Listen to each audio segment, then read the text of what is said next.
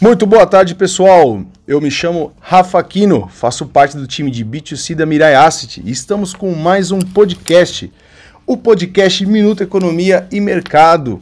E para abrilhantar o nosso debate, a nossa discussão e muitas informações sobre tudo que vem acontecendo no mercado, estamos com a presença ilustre de Júlio Égedos. Opa, tudo bem? Pedro Galdi. Olá, pessoal. Marco Aurélio Barbosa. Fala, pessoal. Vicente Coque. Olá. E Robson. E aí, pessoal? Vamos lá, galera. É, fazendo essa introdução do nosso podcast com, com a pergunta direcionada aí para o Júlio. Júlio, em relação a, aos mercados de, de títulos públicos, uhum. principalmente né, nessa calmaria é, em relação às negociações desses títulos, o que você pode é, nos dizer mais?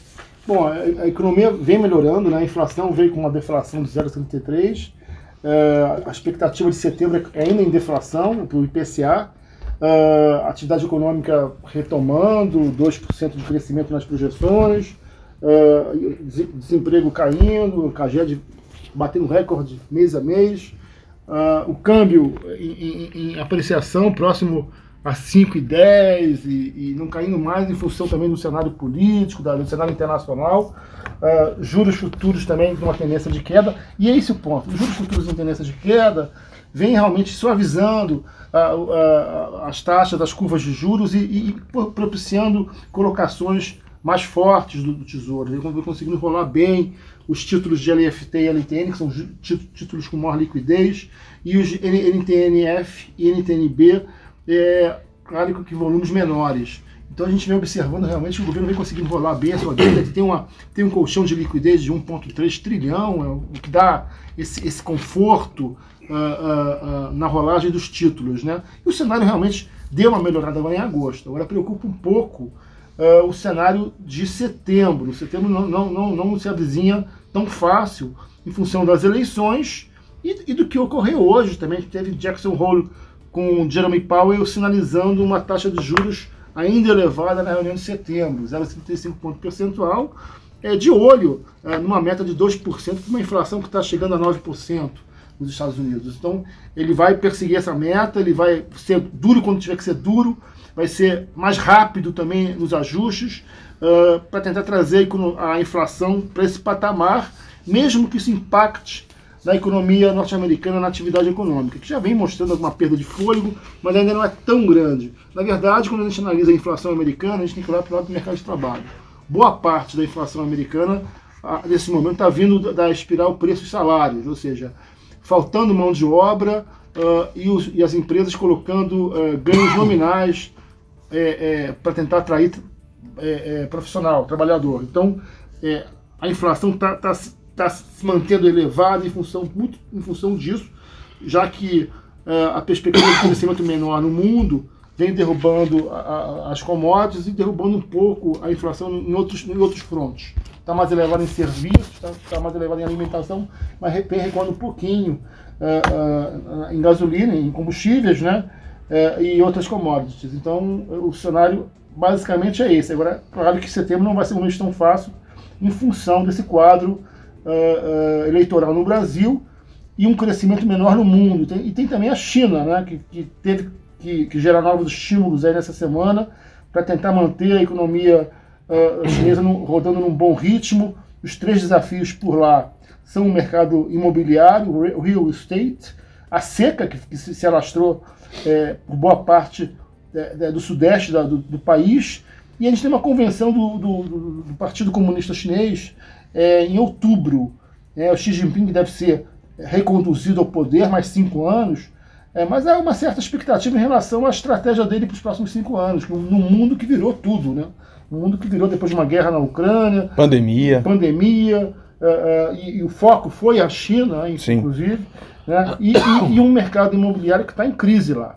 Realmente uh, as taxas estão estão sendo reduzidas, ao contrário do que acontece no resto do mundo, é, é, para tentar impulsionar e, e, evitar uma quebradeira nesse mercado, que é um mercado com uma série de capilaridades. E, e interessante observar que a gente viu aí por esses dias é, é, o pessoal de, derrubando prédios inteiros que foram construídos nesse boom imobiliário de lá. Isso me impressionou muito. A China tem umas coisas bem próprias daquele capitalismo de Estado Sim. deles, né?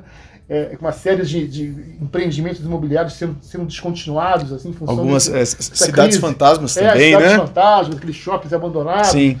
Então, é, realmente, a gente vem observando, mas é isso que, que segura o crescimento da economia. Sim. Né? Não é tanto pelo, pela renda, pelo consumo das famílias, mas muito mais pelos investimentos em infraestrutura. Né? Perfeito. Bom, vamos agora com algumas, uh, algumas informações com o nosso querido Pedro Gaudi sobre o comportamento da, das bolsas de valores nessa semana, Pedro, e esse fluxo de, de investidores estrangeiros e também uma pitada aí de informações sobre a Uzi Minas. Perfeito. Bom, vamos lá, pessoal. É, todo, todo fechamento da semana, né? A gente fala aí como foi o comportamento do Ibovespa. O nosso mercado vai fechar no positivo nessa sexta-feira. Não tão forte como a gente viu nas outras semanas, mas vai fechar na faixa de 0,6% é, numa condição bem melhor do que a gente está vendo o fechamento das bolsas dos Estados Unidos. Enquanto aqui é 0,6 positivo, lá o Dow Jones deve fechar com mais de 3% de queda, o Dow, o S&P, o Nasdaq. É, e, justamente esse comportamento positivo de Bovespa, ou esse descolamento que a gente está observando, é, não, vem, não vem dessa semana, já vem há algum tempo, e puramente com a entrada de capital estrangeiro positiva que começou mais forte esse mês. É, isso logicamente ajudou, a nossa bolsa continua descontada, atrativa, é, múltiplos baixos, então isso acaba atraindo esse fluxo de investidores estrangeiros. É, no mês o Ibovespa sobe 8,8%, é um, é, um, é um bom desempenho, e, e no ano passou de menos 5, menos 6 negativo para 7% positivo. Só lembrando que a gente chegou até março com 15% de alta, foi perdendo tração foi para negativo 5, 6% e conseguiu agora é, voltar, se recuperar aí com esse mês de agosto e um pedaço de julho. É, é sobre o dólar, só para sinalizar, hoje o dólar perdeu força, menos 2,6%, 5,07%, menos 2,4% no mês, menos 9,2% no ano. Sobre o fluxo de investidor estrangeiro, o último dado divulgado pela B3 foi dia 24 de agosto, que inclusive interrompeu um ciclo de Entradas líquidas positivas do mês. É, houve uma saída líquida de 158 milhões de reais, dia 24 de agosto, mais no mês o saldo positivo 17,7 bilhões de reais e no ano positivo 71,5 bilhões de reais. É um, é um volume financeiro importante, muita gente diz que esse, esse dinheiro é, é, é fruto de realocação é, de renda fixa de investidor estrangeiro para renda variável, é, e logicamente esse dinheiro é aquele dinheiro oportunista, né? ele, ele flutua conforme é, acontece aí oportunidades. Né?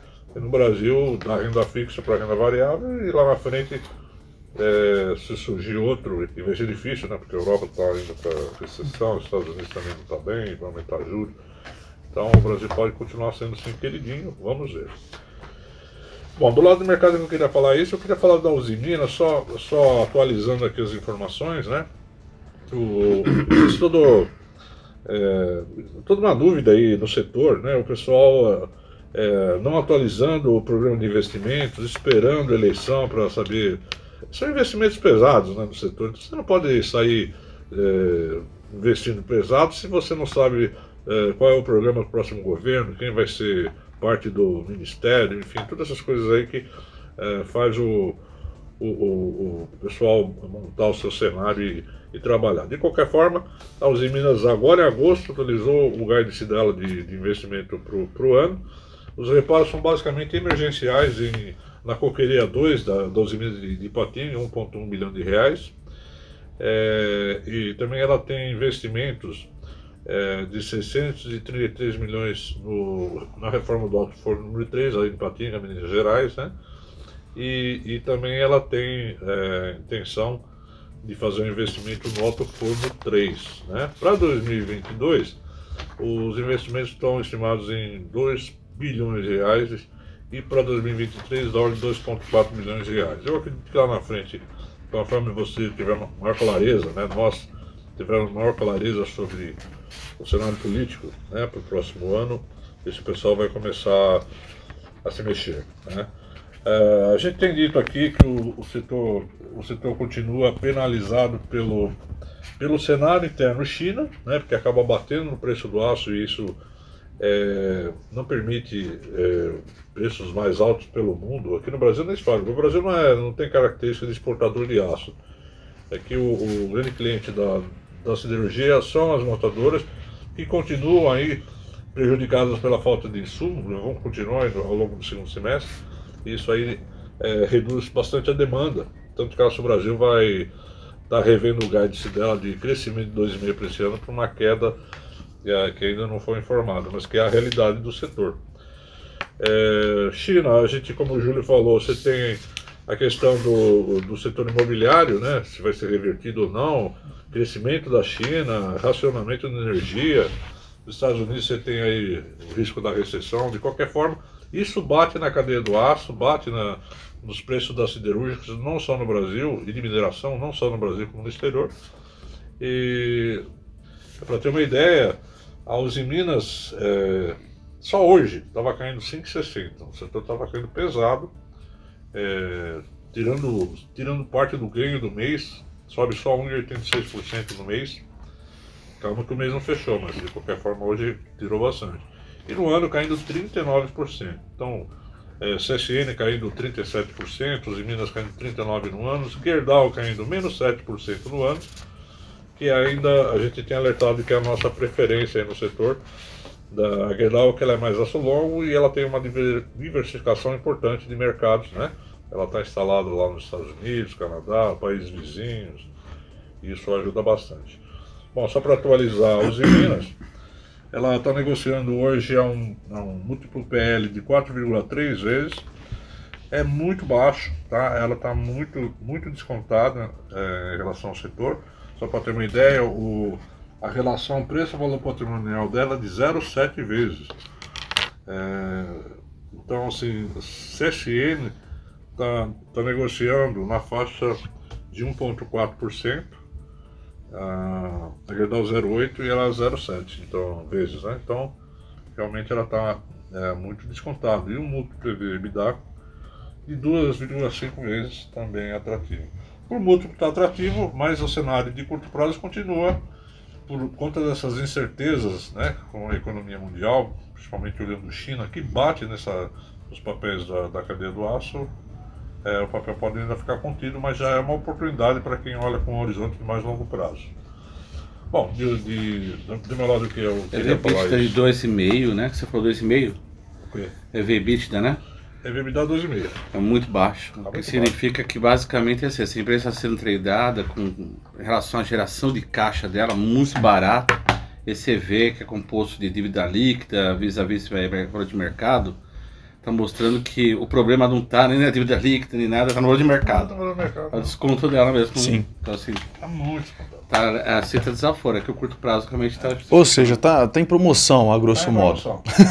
Se a gente tiver uma coisa que a gente começa a ter uma expectativa que ao longo o governo, da China vai ter que fazer estímulos muito representativos, né? Eu já vi alguns com algumas expectativas que ah, perto do quarto trimestre a gente vai ter quase um bilhão uhum. de, de, de, investimento em infraestrutura. Investimento, Isso vai dar uma chacoalhada no mercado, uhum. não quer dizer que vai mudar tudo, porque anunciar é uma coisa, fazer é outra. Sim. E o tempo de fazer isso também é, é determinante, né? isso não, não é estalo dedo e acontece. Então a gente continua vendo aí o, o setor de siderurgia pesado aí no, no curto prazo, mas podendo dar uma acordada caso se confirme esses investimentos aí pelo governo da China. É, o, o, a China, na China, o Evergrande é, é, foi o detonador do processo, da crise do mercado imobiliário. E aí, em função dessa memória da, do Evergrande, os, os, os, possíveis demandantes de imóveis estão né, retraídos, não estão com muito, muito, receio de tomar dívida numa situação dessa. O, o Banco Central da, da China, o Banco Popular, né, reduziu os juros na semana, mas a, a, intenção é tentar reagir. Sem né? grandes efeitos ainda. É, estou tendo efeitos. O pior disposto, se tiver quebradeira, é. isso aí você... Pô, dimensão, né, Pedro? É, e não é só pro setor, né? Isso aí cria um mal-estar no mundo. Sim. É, Até pela relevância. Então. então.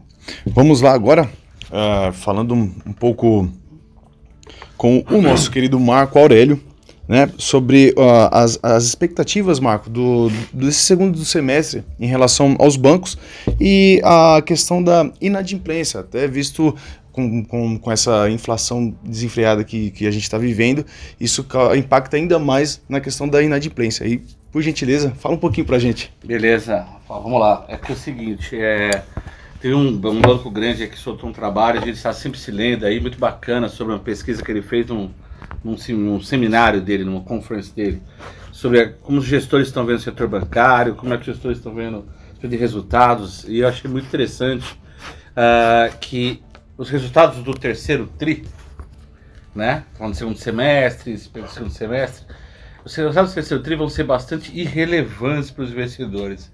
Me chamou muita atenção disso. Os resultados, os resultados devem sair a partir de outubro, né? A partir de 15 de outubro a gente começa a ter a safra de balanços do terceiro TRI. Só que lembremos que do dia 15 de outubro até o final de, de, de 15 de novembro, a gente vai estar com a eleição no meio. E provavelmente a eleição definida. E a eleição vai roubar os holofotes. Entendeu? O resultado do terceiro TRI vai ficar velho perante uma eleição que pode mudar muita coisa dependendo do que for né, decidido aí, ou a plataforma que vencer e a forma como vai se comunicar com o mercado. Então, assim, a respeito do segundo semestre, é, de lucros crescentes para os bancos, só que assim, não é o que vai fazer preço. Tá? Não vai fazer preço, tem muito mais a ver com expectativa 2023, o mercado já começa a virar. Quando sai o terceiro tri, o mercado vira totalmente a chave para o ano seguinte. Quarto tri, ele é meio que dado, ele é um ele é, é, é, é o restante, né? é um quarto de, de ano para você projetar a expectativa de lucro, geração de caixa, está tá dado 75%. Então não é muito difícil você imaginar um nível de precificação. Então o mercado começa a trabalhar com o nível de crescimento de antes para o ano seguinte. E esse ano seguinte, como eu falei, dada a eleição, ele está bastante aberto. Né? tem a eleição e tem o fator econômico, que a gente está uhum. com uma perspectiva de crescimento de 0,4%. Né? É, 0,6%. 0,6%. Então, com inflação relativamente alta, né? Uhum. É uma relação, é uma inflação acima da meta, imagino 23 ainda, né? É, como, como esse crescimento desse ano veio por medidas artificiais, entre aspas, né? Dado o cenário eleitoral, é, a economia foi impulsionada muito nesse, nesse segundo semestre por consumo das famílias, né? Por consumo de baixa renda o que vem impulsionando esse PIB de 2%. No ano que vem isso talvez possa não acontecer. Né?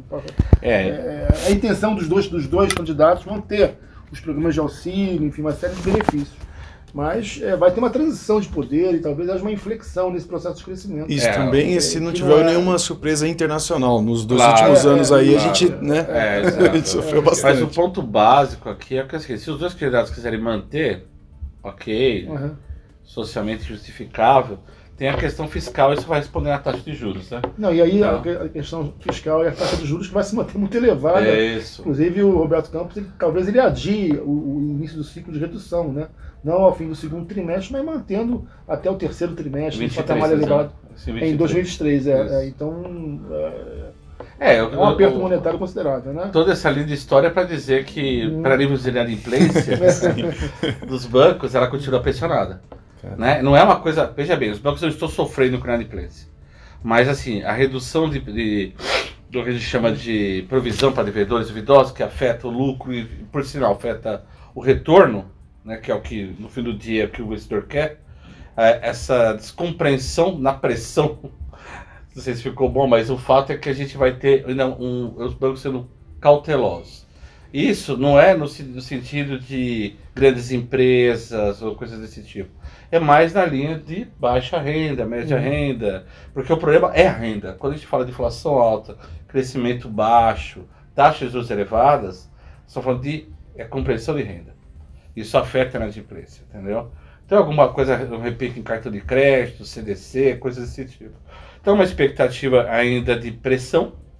Uhum. Essa pressão, ela, ela de certa forma afeta um pouquinho as expectativas com relação ao que seria né, o nível de earnings de, de atingir. Para mim não afeta em quase nada os grandes bancos, ser bem sincero, eles têm margem para uh, o mercado já precifica bem esse crescimento de lucro. Mas é que a gente já imagina que o game passa a ser 2023. Tá, 2023. Uh, vê 2023 no sentido de que Olha, na, na, nenhuma, nenhuma coisa descabida vai ocorrer, nenhum rompimento, nem nada, uma redução de risco sistêmico, uh, existe um arcabouço para dar conta desses fiscais aí. A gente pode ver essa questão de risco ser precificado em ações. No mais, o que a gente espera uh, efetivamente é que alguns bancos, aí vai depender também, de novo, eu vou falar de dois, três bancos aqui, vai depender do cenário macro e cenário político, uh, apresente um crescimento mais elevado que o outro. Então, por exemplo, Banco do Brasil ele tem uma tendência a ter um crescimento de lucros maior para esse segundo semestre e para a virada 23. Por quê? A atuação dele no, no mercado agro, a atuação dele no crédito consignado federal, a gente acha que responde bem, tá? As linhas de, de, de FII dele responderam bem, então a gente acha que essa margem financeira dele continua elevada. Só que, aí entra o só que. Um candidato específico tem uma pauta que fala sobre perdão de dívidas, passando por uma parte do Banco do Brasil. Isso arrebentaria, uh, sabe, todo, todo o cenário base. Se uma coisa dessa avança, esquece tudo que eu falei. Tá? Então, a questão política, num banco como o Banco do Brasil, afeta. Não estou falando do candidato atual, B, tá, gente? Mas é basicamente que são sim. decisões políticas, é um banco público, tem função social sim também, tá? Então a gente sabe que responde muito esse tipo de coisa. Aconteceu no passado uh, de um banco assimilar carteiras de. É, é, realizar carteiras para concorrer contra bancos grandes que assumiram muito risco. No Banco do Banco do Brasil especificamente teve uma tragédia chamada Bom para Todos. Em termos de resultados foi uma tragédia, né? Uma carteira com alto índice de inadimplência, coisa desse tipo. Uh, foi socialmente bacana, concorreu. Os bancos, foi até engraçado na época que eu acompanhava, os bancos tipo Itaú, Bradesco, falaram, pode levar esse cara aqui, pode levar o Marcão. Leva o Marcão Banco do Brasil. Leva que esse cara vai ficar inadimplente. Vai dar um bom para todos para ele. Beleza, ótimo. E aí. Ou seja, é, bom para ninguém. Bom, é bom para bom pra mim no primeiro momento, bom para ninguém no segundo e pro acionista muito menos. Né? Então, se é, as condições de pressão e temperatura se mantiverem, nós vamos ter um forte crescimento do Banco do Brasil de resultados baseado na boa performance de carteira e boa performance de, controle de despesa, do OPEX desse, é, do banco. Então, uhum. a expectativa é relativamente alta. Itaú, um desempenho relativamente bom também.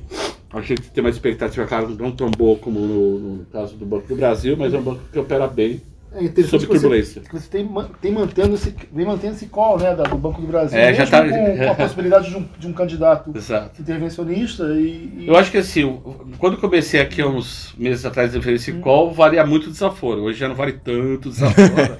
né? Há já um risco maior do candidato A ou B ganhar. Não vai com a quinta Mas, marcha acionada. É, é, exato, né? vai com calma, porque o banco já recuperou bastante os preços. E até citando aqui, ele, para nível de precificação de alguns anos atrás, ele está muito próximo, que ele estava há um, dois anos, ele recuperou todo o patamar de preço deles. Cinco anos atrás é até difícil falar, porque tanto o, banco, o Bradesco, o Banco do Brasil e o Santander, o Itaú, esses bancos eles passaram cinco anos atrás, assim eles tinham um cenário em que as fintechs não eram tão agressivas, esses bancos digitais não eram uma realidade absoluta, né? Essa forma de banco digital que a gente viu acelerar a pandemia no Brasil e no mundo, não era um negócio tão presente hoje o negócio bancário dele está sendo repensado. Então o nível de, de retorno sobre patrimônio, né, chama ROE, né, o ROI, que a gente é, perpetuava ele em 2019 para 2024, hoje ele é menor, tá? Porque hoje tem uma concorrência maior, esses bancos vão ter que se desmobilizar, vão ter que mudar muito um pouco o modelo de negócio deles. Então, o que será esse banco no novo modelo de negócio? Menos o Banco do Brasil, mais Itaú, mais Bradesco, mais Santander. Mas a gente sempre se questiona um pouco sobre isso daí. Então, tirando essa questão do passado histórico bonito, né, o histórico de atleta deles, o que, que ocorre? A gente tem efetivamente tipo um, um cenário agora de que esse banco recuperou, pre, recuperou a precificação dele, Banco do Brasil, só que a gente está dizendo que ele, ele deveria ser reprecificado dado que ele é um banco mais eficiente, com uma carteira que roda melhor, com uma base de clientes que a gente acha que é uma base de qualidade, entendeu? Então, assim, eu acho que o Banco do Brasil deverá ser reprecificado para o mercado, mantendo suas condições de pressão e temperatura, ou seja, que essas formas de gestão que ele tem nos últimos anos, é, nos últimos 5, 6 anos, seja mantida, né? Então, a gente espera o Banco do Brasil continue sendo um carro, um, um banco que a gente acho que agrega valor. Itaú surfa bem em tempestades, é o banco, é o benchmark de mercado ainda, é o grande banco. Acho que ele está fazendo turn point dele para essa economia digital também. E o Bradesco eu tô tão um pezinho atrás um pouco, porque o Bradesco ele é um banco mais varejo, né? um banco povão. E a gente tá falando que o povão vai sofrer, né? Pra, como sempre, né? O, é. o, o, povão vai sofrer. Então, assim, se, dependendo do nível de, de, atividade econômica que o Júlio passa aqui, que a gente discute para 2023, a gente pode ter problema na inadimplência, pode ter problema na baixa renda, uh, no varejo, onde o Bradesco é muito atuante, talvez ele tenha que ser mais conservador nas carteiras dele, entendeu? Perfeito. E eu chamo a atenção também aqui para um banco que eu gosto demais, que é o BTG. Uh, ah, ele sofreu muito a. A gente brincava muito lá, um tempo atrás um, um grande fundo de pensão, que o BTG ele surfava na taxa de 2% de Selic, né? Que todo mundo queria abrir conta, ser de investimento, uh, operar em ações, coisas do tipo. Então você tinha uma, uma, um fluxo de, de, de, captação enorme de novas contas no, no BTG, BTG digital e tudo mais. E depois com a taxa Selic há tantos. É, esse ramp-up da Selic aí, ficou mais fácil você aplicar numa coisa que você aplica e deixa. Não precisa ficar lá com um assessor, um cara pagando fio para cara para ele te administrar seu dinheiro. Mas de qualquer forma, eu acho que é um banco que tem uma execução muito boa. No Brasil votando, o Brasil dando certo, é um banco para dar certo. Tá? Toda a questão digital, como nas outras demais questões assim desse tipo. E eu só queria chamar a atenção para finalizar a minha parte que esses bancos estão com um nível de, de, de capitalização elevado. Uh, esse nível de capitalização é importante para o nível que a gente chama de Basileia. Né? Quando o banco está com uma capitalização relativamente baixa, ele tem que parar de dar crédito, porque senão afeta a Basileia dela. Essa Basileia controla. Por exemplo, se você ficar abaixo de um percentual mínimo exigido por esses, eh, essa Convenção Internacional de Bancos que fica na cidade de Basileia, né? Eh, o que, que acontece? A gente está dizendo assim: se o banco operar com, vamos supor que seja Basileia 11, o banco está operando Basileia 10. Ele tem que fazer o quê? Ele tem que vender carteira de ativos dele, ele tem que se recapitalizar, porque se ele não pode mais dar empréstimo. Ou se for dar empréstimo coisa e tal, vai, o nível de exigência dos bancos centrais vai ser maior para cima dele. Chama exigência de capital. Entendeu? Então, assim, ele tem que operar sempre com um certo, uma certa gordurinha. Se a exigência brasileira é 11, ele tem que operar com 13, 14. Como eles estão com brasileira muito alta, eles estão fazendo, podendo que distribuir dividendos. Entendeu? Esse excesso de caixa, já que eu não vou prestar tanto dinheiro que eu não sei se cresce tanto ou não, não tem outros ativos, eu vou. Então, a expectativa de dividend yield deles é muito boa. Só para citar esses bancos que eu mencionei aqui, ó. Banco do Brasil, a expectativa de dividend yield, e pra, lembrando para o nosso ouvinte aqui, dividend yield nada mais é que o dividendo dividido pelo valor de mercado, ou seja, quanto desse valor de mercado aqui pode ser, é para retornar em dividendos, quer dizer, é, uma, é um dinheiro que você ganha independente da oscilação do papel, tá? Nesse patamar de preço. Se ele ficar uhum. nesse patamar de preço, você teria uma remuneração de 17, 18%. Em média, fazendo aqui para não ficar banco por banco, é, roda entre 17% e 19% de dividend yield, que é, hum, é muito, muito bom, né? É, é muito bom. Então, assim, é um setor que deve fazer uma forte distribuição de resultados.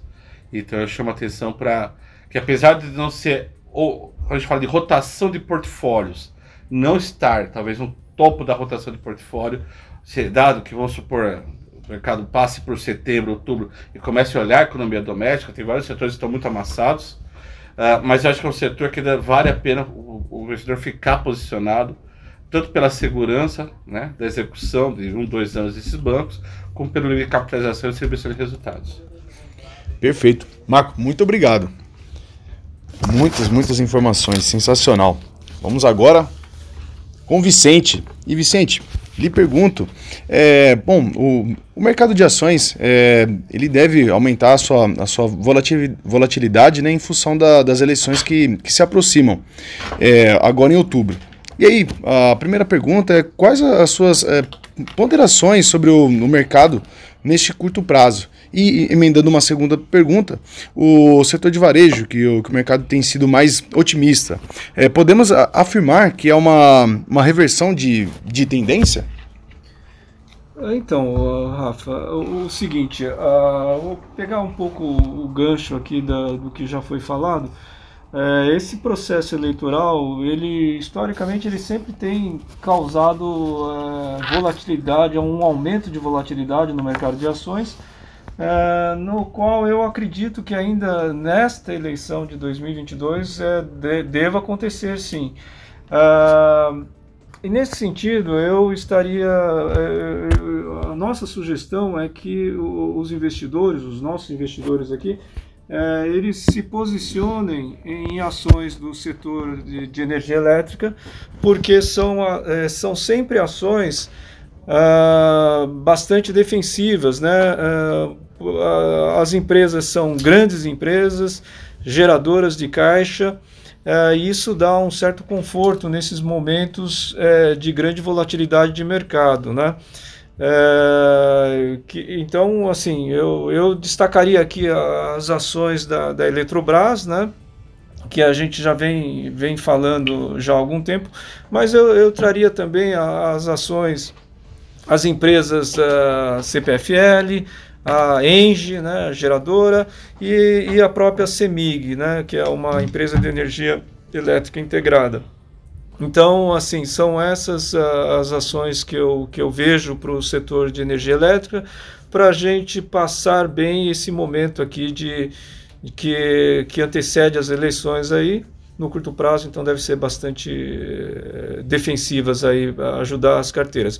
E quanto à segunda questão aí, que é o que tem no mercado é que Uh, as ações de varejo, de forma geral, elas, elas subiram bem né, recentemente, mas eu, uh, assim, eu tenho uma, uma, uma, avaliação nesse sentido, é que uh, também sofreram muito, né, desde do final de 2021, as ações caíram bastante. Então, é, teve uma, uma leve recuperação aqui.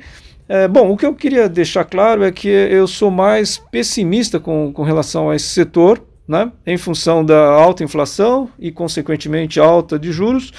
Uh, de forma que eu não, não vejo como uma boa tendência, é, é, é uma tendência de boas vendas para o setor de, de varejo no curto prazo. Né? Uh, só destacando que o, o, terceiro trimestre ele não tem nenhuma data comemorativa importante, uh, de forma que eu, eu, eu, basicamente eu tenho uma recomendação aí para sugerir para o mercado, para os nossos investidores, que é, são ações, é, é a ação da varejista uh, açaí, que é muito voltada para o segmento de, de alimentos. Né? Então, é, é isso que, eu, que, eu, que a gente está sugerindo aí para os investidores. Perfeito, Vicente. Pessoal, muito obrigado pela participação de todos. Nosso conjunto, nosso time de, de analistas aqui da, da Mirai, estamos muito bem representados. É, eu quero deixar um, um recado aqui para nosso, os nossos ouvintes. É, um lembrete, melhor dizendo, do nosso call matinal, que acontece de segunda a sexta-feira, às 8h50 da manhã, o famoso 10 para as 9. E aí, é, o DDD é 11, telefone 2789 2197. Vamos lá, 11 2789 2197. E aí, galera, é, quando você for entrar na, na sala dessa do, do nosso call matinal, não esquece de deixar sempre no mute, tá? Para quem for ouvir no, no Viva Voz, tudo bom? E então, vamos finalizar é, agradecendo a presença de todos vocês. Pessoal, muito obrigado, de verdade. E a gente se encontra na semana que vem com mais notícias, mais debate, mais é, informações sobre o, o mercado, a economia em geral. Tá bom? Abraço. Abraço. Tchau, tchau. tchau.